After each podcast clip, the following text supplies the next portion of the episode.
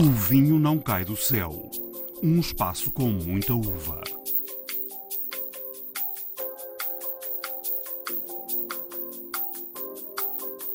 Olá, sejam bem-vindos a uma edição cheia de bolhas, umas mais finas, outras menos. Ao longo dos últimos 30 anos, a qualidade dos vinhos espumantes em Portugal tem aumentado enormemente. São espumantes que fazem parte da história das Caves São João. O espumante eh, é uma bebida fantástica que se bebe a, a, a, toda a hora, em qualquer, em qualquer ocasião. Eu hoje trouxe pela primeira vez o meu espumante Gisco no Bar Late Release. Foi um primeiro ensaio que fizemos para uh, fazer um bagabarra. Nós vamos percebendo que afinal, se calhar não tínhamos tantas castas como, como aquelas pensávamos ter, porque eram sinónimos umas das outras, não é? Estas são as vozes que vamos ouvir nos próximos minutos. Há para ouvir uma reportagem na Coreia, no primeiro Encontro Nacional de Espumantes. Vamos conhecer alguns dos que foram estreados neste encontro, com a apresentação dos próprios produtores e tentar perceber o estado da produção de espumantes em Portugal. Há também uma entrevista a Pedro Guerra, autor do livro Fisiologia, que também esteve na Coreia. Já sem bolhas, mas com muitas castas, João Afonso lançou o livro As Castas e Outras Histórias.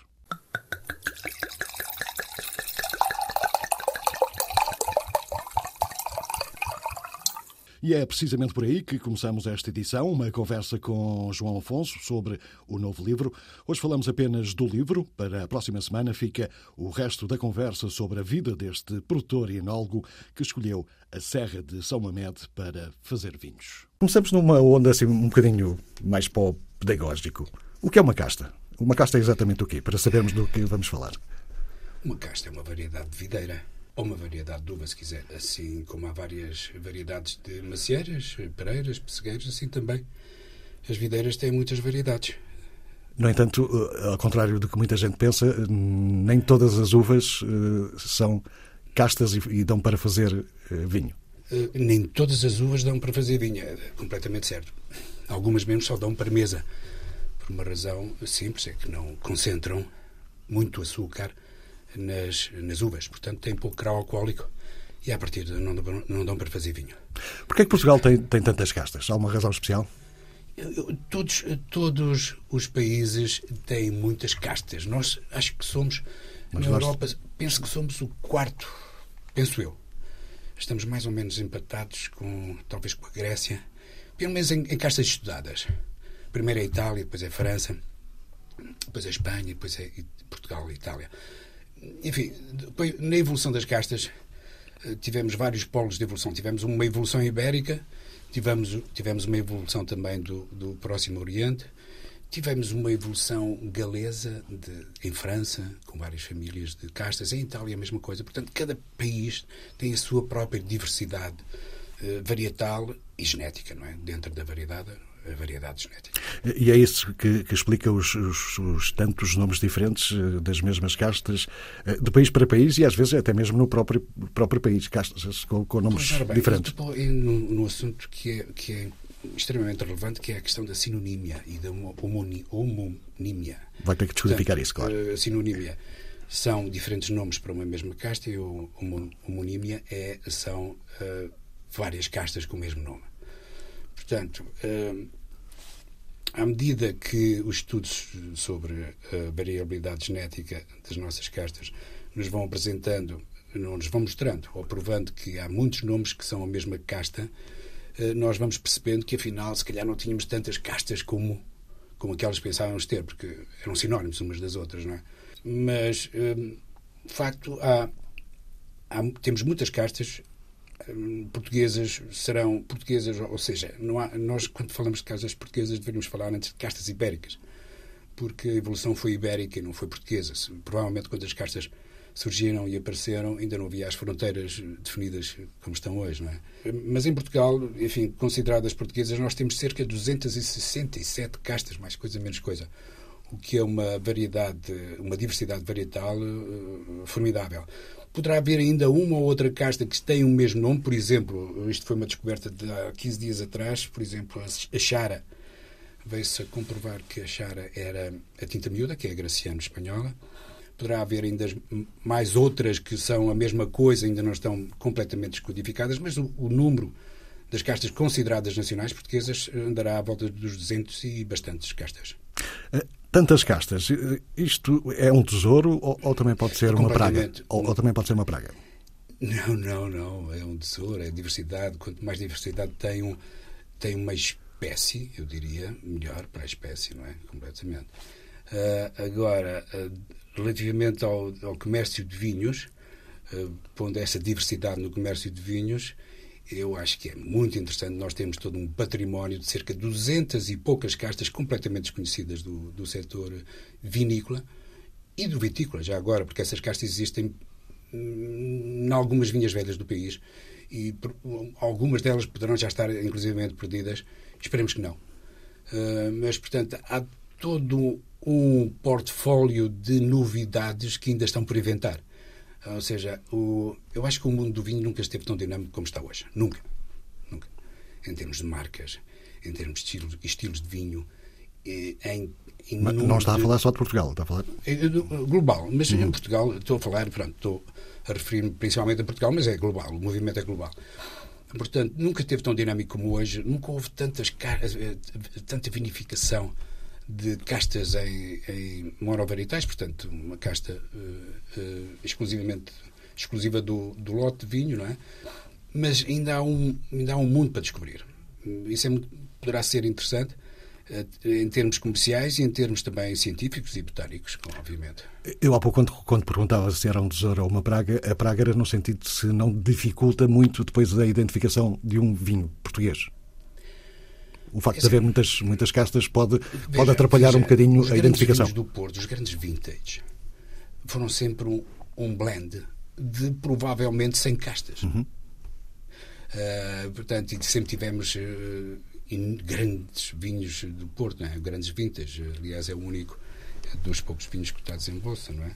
E não pode ser praga porque, uh, porque a diversidade, de facto, ajuda a trazer mais complexidade e, e, e uma identidade própria aos vinhos que fazem parte dessa diversidade. Eh, nos últimos anos, eh, como tem sido a evolução das escolhas das castas trabalhadas em Portugal, é correto afirmar que até há bem pouco tempo apostava-se mais em, castas estrangeiras e agora há uma espécie de regresso ao passado, um regresso às castas eh, sim, mais sim, perdidas sim. em Portugal? Sim, veja que o programa Vitis, desde, desde 2018, se houver, deixou de valorizar castas estrangeiras no equipamento, no equipamento de novas vinhas, ou seja, uma vinha que tenha castas estrangeiras na sua eh, na, na, na plantação, eh, esse perde pontos. Portanto, houve de facto uma, uma um alerta eh, de, das entidades para a perca de diversidade que estava a haver. Eu estou-me a, a, a, lembrar especificamente da Cirá, que chegou a ser a quarta casta mais plantada em Portugal durante a primeira década deste século, que era um bocadinho assustador, não é? Que é uma casta francesa, mas eu diria que é uma casta internacional, portanto, pertence ao mundo. E, de facto, hoje em dia a atenção está sobre castas nacionais, porque o turismo também trouxe isso, trouxe, trouxe essa necessidade de uma identidade. Nós, quando há. Durante, durante o. Eu recordo ouvir o Mário Soares, o Dr. Mário Soares, a, alertado, ou alarmado, aliás, eh, com a, o problema da globalização e de facto o turismo não trouxe, quer dizer, permitiu as pessoas serem cidadãos globais, mas os países têm agora a necessidade de mostrar a sua identidade própria para uma, mais não seja uma questão turística, ou de oferecer uma, uma oferta diferente dos, dos outros destinos, não é? E, e penso que o vinho também terá a ver com isso. O vinho terá entrado nessa onda de descobrir novas coisas todos os anos e apresentar novos produtos todos os anos portugueses, de identidade portuguesa. E, e, portanto, é, está a ser um caminho extremamente interessante. Mas é, essa opção desse regresso ao passado é, é, é, simplesmente administrativa ou é, de alguma forma, vontade dos produtores e dos enólogos também? Eu acho que é vontade de, geral de, dos, dos, agentes eh, ativos do, das forças vivas do, do setor, não é? Tanto dos, dos produtores de, de engarrafadores de vinho, como, por arrasto, as entidades eh, certificadoras que veem que a vontade é, é essa e, e alinham, como é evidente. A, a, a escritura deste livro permitiu-lhe, de certeza, perceber qual tem sido a evolução uh, de, de, das castas portuguesas. Uh, nesta altura, qual é que é mais plantada? Como é que as coisas passaram nos últimos anos nesse aspecto? É, a casta, isso é, a evolução é, é, é, muito interessante, muito interessante a evolução da, da plantação das castas. A casta que é presentemente mais plantada é a Toriga Franca. Veja que a Toriga Franca, em 1930, nem existia esse nome. Portanto, é uma casta extremamente recente, que veio da Filoxera, um cruzamento da Toriga Nacional com a Marufo. E, e, de facto, há modas, há, há, há modas, há tendências eh, de, de, plantação que vão mudando. Eu diria que 10 em 10 anos muda a tendência de plantação. E, e se antes nós tínhamos uh, aragonês, que antes quer dizer, há uma dúzia de anos, duas dúzias de anos, uma década, duas décadas, a aragonês comandava as plantações, hoje é a Túriga Franca. Uh, Alvarinho, por exemplo, que estava confinada a, ao território de, entre Monção e Melgaço, hoje é uma casta com tendência crescente de plantação, porque está, uh, está a ser introduzida na, em noutras regiões do país, em todas as regiões do país. Portanto, continua a haver uma tendência para apostar nas castas, e penso que isso é lógico, de maior, que tem uma maior relação uh, qualidade-quantidade. Porque, obviamente, o viticultor plantar castas como a Jampal, por exemplo, que produz pouquíssimo, a partir de, ou vende o vinho a um bom preço ou dificilmente, enfim, recupera o investimento. Portanto, há sempre uma, há sempre uma tendência para se plantarem as castas que produzem mais e melhor. Toriga Franca é uma delas, a Aragonesa é ou Tinta é outra, a Alicante Boucher. Alicante Boucher, que no final da década de 90 quase ninguém falava na Alicante Boucher. Mas de um momento para o outro entrou na moda e a Alicante Boucher é uma das castas que são mais plantadas norte a sul de Portugal, à exclusão dos vinhos verdes. Portanto, uh, há sempre uma tendência, há sempre um movimento. Por exemplo, outro, uma coisa muito interessante. No final de 90, princípio de 2000, as, as reconversões eram feitas com castas tintas o branco tinha praticamente, uh, o investimento em, em, vinho branco tinha desaparecido porque não era tão valorizado como o tinto. Uh, seis anos, oito anos depois, uh, deu-se a inversão, portanto, e houve muitas pessoas que lamentaram não ter vinha branca nas suas vinhas novas. Portanto, há sempre, há sempre uma dinâmica no setor, os gostos evoluem, as tendências de plantação também evoluem e, enfim, e todos temos que acompanhar, produtores, consumidores, etc. E quem escreve sobre o tema. É, é, essa é uma questão interessante. Eu acho que nesta altura há um, uma atenção muito mais intensa para as, tasca, para as castas desculpa, brancas do que havia há uns anos atrás. Descobriu-se que afinal as castas brancas têm qualidades que Ótimas, de alguma forma estavam subestimadas. Sim, completamente. Veja que tradicionalmente eu diria que o país que nasceu ao fim e ao cabo um país nasceu em 1143 com Afonso Henriques, não é? o nosso rei Afonso Henriques mandou vir os monges de Cister. E foram eles que, ao fim e ao cabo, dinamizaram e começaram uh, o, o, mundo moderno do vinho português.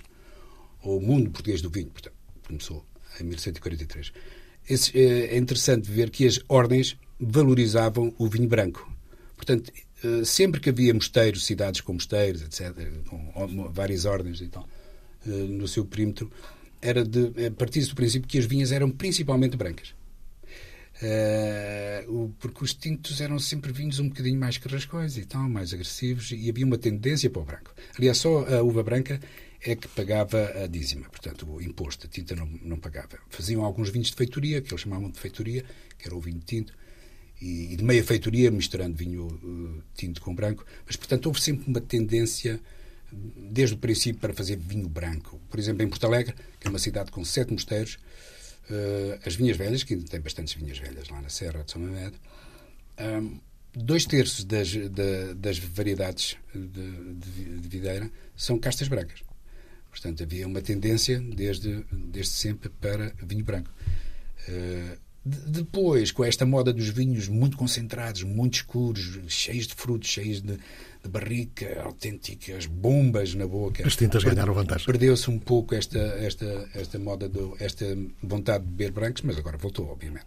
Eh, já, já falámos um, um, pouco sobre isso. As castas são naturalmente diferentes. Há umas que são mais fáceis de trabalhar, outras mais, eh, mais complicadas, mais sensíveis a pragas e, e doenças. Uhum.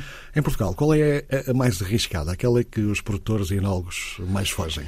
Uma das castas que, que lamento imenso que tenha aos esteja a ser relativamente abandonada, a trincadeira, que era uma casta extremamente importante do país, era e é ainda.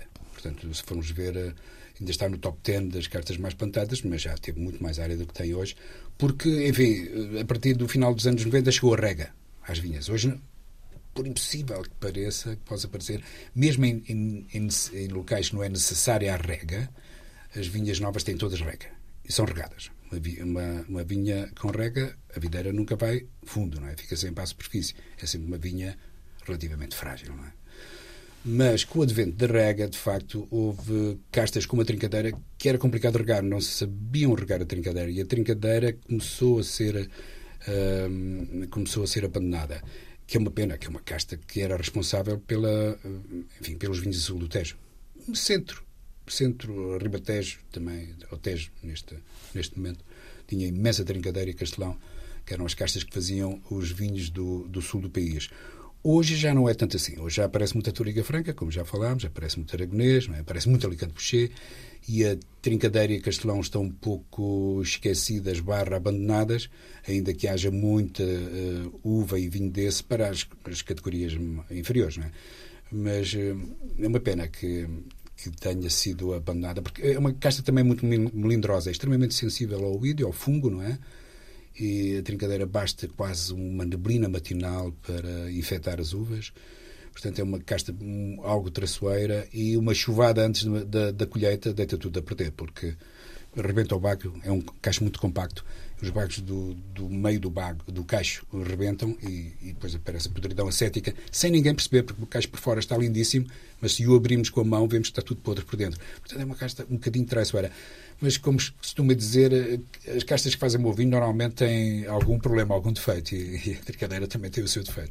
É? Eh, eh, as alterações climáticas que, Bom, que, estamos a enfrentar vão, vão provocar algum tipo de, de revolução no panorama das castas que temos? Ou... sim. Bom, é preciso ver que sempre houve alterações climáticas, não é só agora. Sim, claro. No Romanos houve uma alteração climática enorme, grande, portanto, eventualmente o clima era mais quente no tempo dos romanos. Quando o Afonso Henriques reconquistou aos mouros a, a parte do território nacional, também havia um ótimo climático, portanto, um aquecimento global. Não havia, não havia gases estufas nessa altura, não é? E, mas o que de facto se está a verificar neste momento é, é, é que as vindimas são cada vez mais precoces. E uma maneira de vermos eh, ou avaliarmos alterações climáticas é de facto haver um registro da colheita, de colheita de, de, de uva, por exemplo. Uh, os registros de colheita, desde muito cedo, desde o século desde o século XV, a partir do momento em que passou a haver imprensa, o registro de colheita, ao fim e ao cabo, vem-nos mostrar como é que o clima evoluiu. E neste momento está, de facto, a aquecer, o que é ótimo, porque temos todos os anos uvas maduras. Temos, eventualmente, que colher um bocadinho mais cedo, temos, eventualmente, ter um bocadinho mais cuidado com a acidez que se perde, mas uh, veja bem que, por exemplo, no Douro, 2015, 16, 17, 18, foram quatro anos fantásticos seguidos, de uva sã, completamente madura. Em Bordeus, outro dia um programa de 60 minutos foi interessantíssimo, porque durante eh, a maior parte do, do, do programa a, a, jornalista falava da desgraça das alterações climáticas, sempre num registro um bocadinho catastrófico, e depois, ao fim, perguntou ao produtor de vinho em Bordeaux, e, e, para o vinho, isto é bom ou isto é mau? E ele disse, isto é ótimo para o vinho. Portanto, um ótimo climático, um, mais um grau, não, não, não será certamente mau. Eu penso que isto é, são ciclos. Eu, eu acredito mais em ciclos do que propriamente uma alteração climática sem retorno. Mas, enfim. Umas serão mais resistentes, outras menos, sim, outras sim, dar-se melhor, outras e, pior. E, aliás, a Ibéria está bem preparada para isso, porque no sul da Ibéria, principalmente, onde faz muito calor, a, a, a coleção varietal são de cachos grandes, bago gordo e, à partida, muito mais resistente ao calor e ao escaldão. É muito interessante. Portanto, a, diversidade das castas já está adaptada ao clima regional, aos extremos climáticos. A negra mole, por exemplo, que ninguém liga muito a negra mole do, do, Algarve é uma casta completamente adaptada uh, ao, ao, Algarve e às Ilhas Canárias, uh, bem lá de baixo, e, e, é uma casta perfeita, perfeita. E pode fazer vinhos fantásticos no futuro. Tem que se mudar o registro. É que nem todos os vinhos podem ser escuros, alguns têm que ser claros, cor aberta, percebe? Nem todos os vinhos podem ser muito concentrados, alguns têm que ser leves e delicados. E é essa diversidade que é interessante no, no, na abordagem às castas hum, portuguesas e, e espanholas. Imagino que tenha uma casta preferida, ou não? Eh, uma para beber e outra para trabalhar, ou é, ou, ou é a mesma? Uh, eu tenho uma casta preferida, mas isso é, uma, é quase uma catorrice, porque eu, eu gosto muito de uma, de uma, casta que é a Baga, da Bairrada, uhum. porque a minha bebida preferida são os espumantes. Não vou dizer champanhe, mas são espumantes, vinhos espumantes. Bons, de qualidade. E, de facto, a Baga tem essa, essa dupla faceta, ou seja, faz uh, vinhos espumantes fantásticos, ótimos, excelentes, e faz tintos pode ir do mais delicado e burgonhês dos estilos até o mais concentrado e mediterrâneo dos tintos. Portanto, tem uma, uma, uma paleta de, de possibilidades enológicas que outras castas têm também, mas a Baga penso que ultrapassa uh, os outros, uh, todas as outras ligeiramente. É a minha preferida. Para trabalhar. Mas trabalhar... Não, ainda não arriscou fazer baga na Serra de São Não, não. não. não Eu acho que as castas devem ser trabalhadas na região onde claro. estão. Elas estão adaptadas àquele território. Baga da Barrada e do Dão. A baga dali. Ainda que esteja um bocadinho espalhada por todo o país. E é nesse clima entre o Mediterrâneo e o Atlântico que, que ela, extremamente sensível à, à podridão e com, com problemas, sempre que chove no equinócio, ela consegue fazer vinhos extraordinários.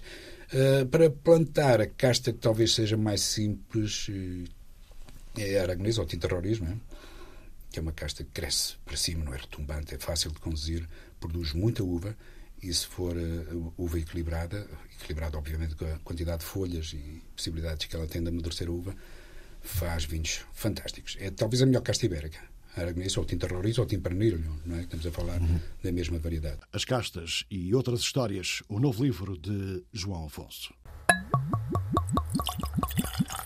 Ora, isto são vinhos uh, que estão aqui nestas galerias, porque, como devem estar uh, a constatar, uh, aqui a temperatura é fresca, é relativamente constante durante todo o ano. Já estamos nas profundezas, mesmo nas caves das Caves São João, em pleno coração da Bairrada, no meio de milhares e milhares de garrafas em vários estados de estágio.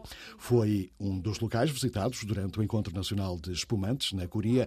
Célia Alves, a diretora-geral da Caves de São João, fala das estreias que escolheu para este encontro. O Luís Costa, com a sexta edição da colheita 2017, que ainda não está no mercado, e nós vamos já dar a conhecer esta nova edição que vai brevemente para o mercado. O espumante tinto da Quinta do Poço Lobo, que é um espumante elaborado com três variedades que estão instaladas na Quinta do Poço Lobo, que é Baga, Toriga Nacional e Cabernet Sauvignon.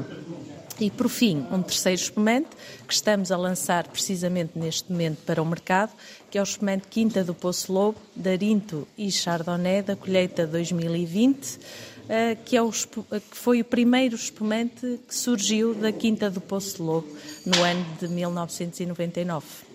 Portanto, estamos a falar de mais ou menos eh, várias homenagens em várias circunstâncias. Sim, sim, em circunstâncias diferentes e, e, e, temporais também diferentes, mas que são espumantes que fazem parte da história das Caves São João, espumantes uh, que estamos aqui a retratar neste almoço desde a década de 40, embora as Caves São João começaram a produzir espumantes nos meados da década de de 30, mas tivemos aqui espumantes eh, a serem retratados desde a década de 40 até aos dias de hoje.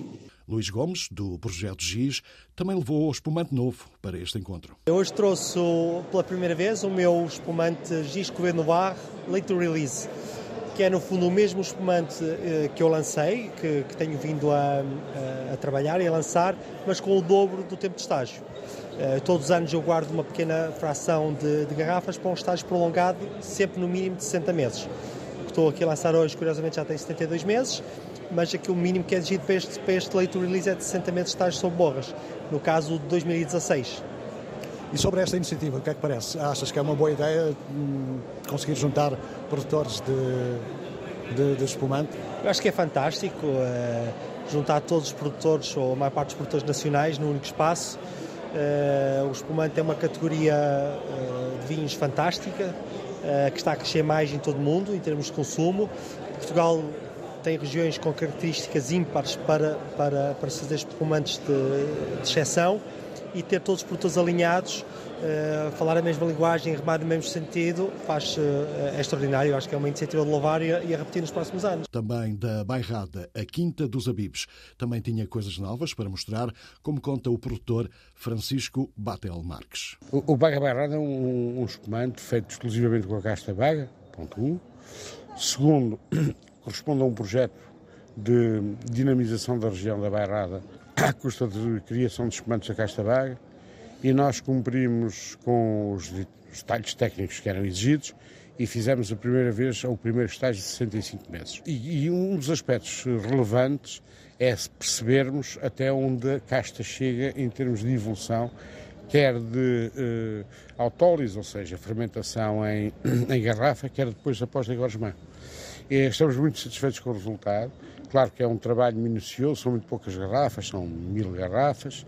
Um, estamos muito satisfeitos, dizia, com o resultado. Portanto, estamos a falar de uma espécie de ensaio ainda. Um, eu diria, nós não teremos capacidade para fazer muito mais garrafas deste tipo de espumante, mas uh, colocada a, a, questão do modo que a colocou, sim, é, foi um primeiro ensaio que fizemos para uh, fazer um baga bairrado. Este tipo de, de, de, acontecimentos, acha que isto faz sentido, é necessário, uh, devia ter outros moldes? Uh, o que é que acha? Este acontecimento é, o, é disruptivo, porque nunca fizemos um encontro exclusivamente de espumantes em Portugal, tanto quanto é do meu conhecimento, e que congregue todas as regiões onde façam espumantes e estão de facto aqui os grandes produtores de espumantes, ou seja, se contabilizarmos o número de garrafas que fazemos e o, o, número de produtores que estão responsáveis pelas garrafas, estamos à vontade com 80% da produção nacional. Uh, dito isto, é, é um encontro decisivo para uh, arrancar e alavancar a criação de notoriedade, por um lado, e identidade dos espumantes portugueses relativamente uh, às metodologias, relativamente aos estilos e relativamente a processos tecnológicos que têm de, têm de evoluir e hoje discutimos de manhã uh, questões atinentes à necessidade de evolução tecnológica. Depois tem um outro aspecto, que é o aspecto político, no sentido de policy e comercial. E, portanto, é pôr os espumantes no patamar onde eles, isto tem um viés da minha avaliação, deveriam estar e ainda não estão, eh, não apenas nacionalmente, mas também internacionalmente. Essa parece ser uh, a grande questão. Parece faltar a regulamentação, toda a gente trabalhar com as mesmas regras, uh, e depois há a questão do nome, que parece toda a gente fala que é pouco glamouroso e, e sem, sem grande chamariz internacional. O que, o que é que lhe parece essa questão?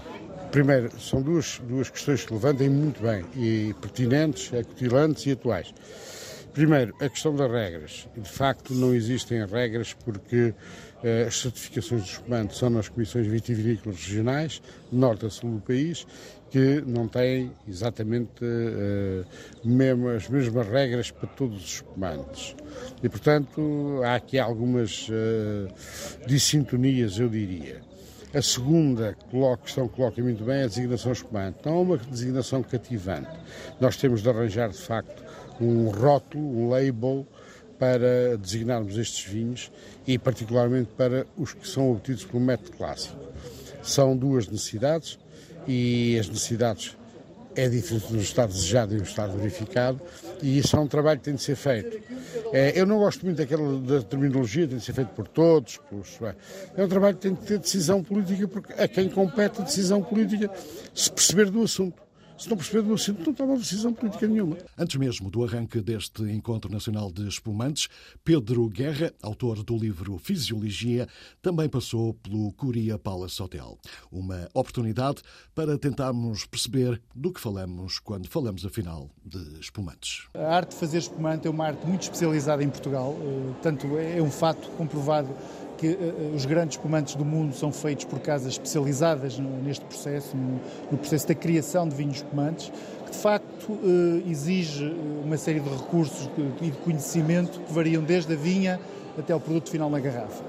O processo em si engloba muito mais fases do que engloba a produção dos vinhos tranquilos, os vinhos fortificados também e, portanto, requer um conhecimento muito profundo dos enólogos, requer um comprometimento muito grande da equipe de enologia para que uh, o vinho possa, o espumante possa chegar a bom porto, uh, até porque é um, é um, espumante muito particular, uh, que tem características muito próprias de, a nível sensorial, em termos físico-químicos, e como tal necessita de um, de um grande conhecimento para que tudo possa correr bem desde logo precisa de duas fermentações, uma fora, outra na própria garrafa, o que não acontece no vinho normal. É, exatamente. É, é, o caracteriza. Há uma, uma parte da produção do vinho de espumante que é comum aos vinhos tranquilos, portanto, é, é a transformação do, do mosto em vinho naturalmente um vinho espumante que se chama um vinho espumante tranquilo, chama-se vinho base de espumante, tem características muito próprias que lhe vão permitir ter uma segunda fermentação em garrafa e que vão defini-lo como sendo um vinho espumante. Portanto, é a toma da espuma na garrafa que o vão caracterizar. Eh, naturalmente, para que esta segunda fermentação em garrafa possa acontecer, o vinho tem que ter um teor alcoólico compreendido entre os 10,3% e os 11,3% de álcool, portanto é uma janela muito curta que levanta problemas ao nível da vindima, ao nível da logística, para termos as uvas no momento ótimo na nossa adega. E depois, fruto de também ter essa segunda fermentação em garrafa, eh, tem que ter um, nível de sulfuroso bastante baixo, portanto, para que este não iniba a segunda fermentação. Eh, eh, desta forma, requer de facto muitos cuidados, muita especialização para que tudo possa correr bem em função destes predicados. Quando se fala em espumante, há uma palavra que vem praticamente associada, toda a gente quer saber, quando é que é feito o degorgement? Afinal, o que é que é o degorgement? Bom, o degorgement é, é, é uma etapa muito enigmática, da, a par da remoagem, é uma etapa muito enigmática da, da produção dos vinhos espumantes e, e, dos champanhes, naturalmente, eh, e é, e é, muito particular, porquê? Porque é, é a última hipótese que os produtores de espumante, que os enólogos de vinhos espumantes têm de interagir sobre o vinho. Portanto, esta altura é uma altura definidora daquilo que de facto vai chegar à mão do consumidor, é uma altura em que a gente vai afinar as eventuais arestas que os comandos tenham e, vamos colocá-lo no equilíbrio que nós consideramos bom ou ótimo. E é também nesta altura eh, que se define eh, se um espumante é bruto, se ele é seco, se ele é meio seco, se ele é doce, através da quantidade de um licor de expedição, que na sua essência é vinho com algum açúcar, e que vai definir o doçura que o espumante vai ter no final. Nesta altura, eh, nota-se uma grande evolução na qualidade dos espumantes feitos em Portugal? Sim, sem dúvida. Ao longo dos últimos 30 anos, a qualidade dos vinhos espumantes em Portugal tem aumentado enormemente. Uh, temos passado de, situações mais empíricas a situações em que neste momento há um conhecimento já muito profundo por parte dos produtores uh, no seu processo de elaboração e, e, cada vez mais tem acontecido uma situação que é fundamental para o contínuo desenvolvimento dos espumantes, que é uh, fazer-se o espumante na vinha, com uvas que são destinadas a, fazer vinho espumante e não um aproveitamento dessas uvas que seriam utilizadas, por exemplo, para vinho branco ou para outro vinho e utilizar essas uvas para fazer vinho branco, o, o vinho espumante. Portanto, este fator tem sido crítico no, no sucesso dos vinhos espumantes portugueses. Esta manhã falámos muito da questão de tentar lançar o espumante português lá fora. Para já há um problema com a própria palavra que toda a gente diz que não tem glamour, eh, que não é propriamente não tem canto, não é cava, não é champanhe. Uh, como é que resolves isto? Já alguém pensou noutro nome sem ser espumante? Bom, eh, eu já ouço falar nisto há mais, há mais de 20 anos, não é? A verdade é que não se, ainda não se tem existido algum trabalho, muito esforço, muita dedicação de muita gente, mas a verdade é que ainda não se conseguiu chegar a uma palavra que nos consiga definir e consiga de facto agregar eh, valor ao nosso produto. Portanto, eu acho que isto é um repto que todos nós, enólogos de vinhos espumantes, que todos nós, produtores de vinhos espumantes, devíamos de facto dedicar-nos, constituir um grupo de trabalho forte, eh, eh, de maneira que a gente chegue a um bom porto, que a gente consiga ter uma marca forte, como de facto tem o Cava, como tem o Champagne, como tem o Franchacorta. Eu acho que esse de facto é, é, é o motor que vai fazer catapultar o vinho de espumante português além fronteiras. Uh, manhã falou também da necessidade de regulamentação. Toda a gente faz mais ou menos o que quer. Quais são as regras essenciais, básicas, para que as coisas funcionassem melhor? Eh, bom, de facto, de facto, na minha opinião, eh, eh, o que eu penso que devia ser mais urgente fazer era uma uniformização das regras, para que toda a gente soubesse em concreto do que é que se está a falar? De quais os tempos de estágio são mais ou menos definidos, mas pode haver variações entre CVRs. Seria útil, efetivamente, uniformizar essas regras desses tempos. Devia, penso que, na minha opinião, seria útil nos espumantes elaborados pelo método clássico a indicação da data do degorgement para que o, o consumidor saiba efetivamente o vinho que está, o, o que é que está a, a beber, neste caso o espumante, e depois acabar com alguma promiscuidade que existe na certificação de alguns espumantes que podem ser certificados sendo produzidos por outros métodos que não o método clássico. Portanto, estes para mim são os mais prementes aspectos a, a, regulamentar. A sugestão que o Presidente da Comissão Vitivinícola do, da Bairrado deixou de juntar eh, duas ou três eh, comissões e regulamentar entre elas é um caminho que faz sentido para si? Sem dúvida. Se a gente conseguir que, que os líderes da fileira se unam e trabalhem em prol uh, do seu desenvolvimento da fileira no seu total, todos os outros apêndices, digamos assim, todos os outros produtores mais pequenos, imediatamente se vão querer juntar e juntar-se ao barco que está em andamento.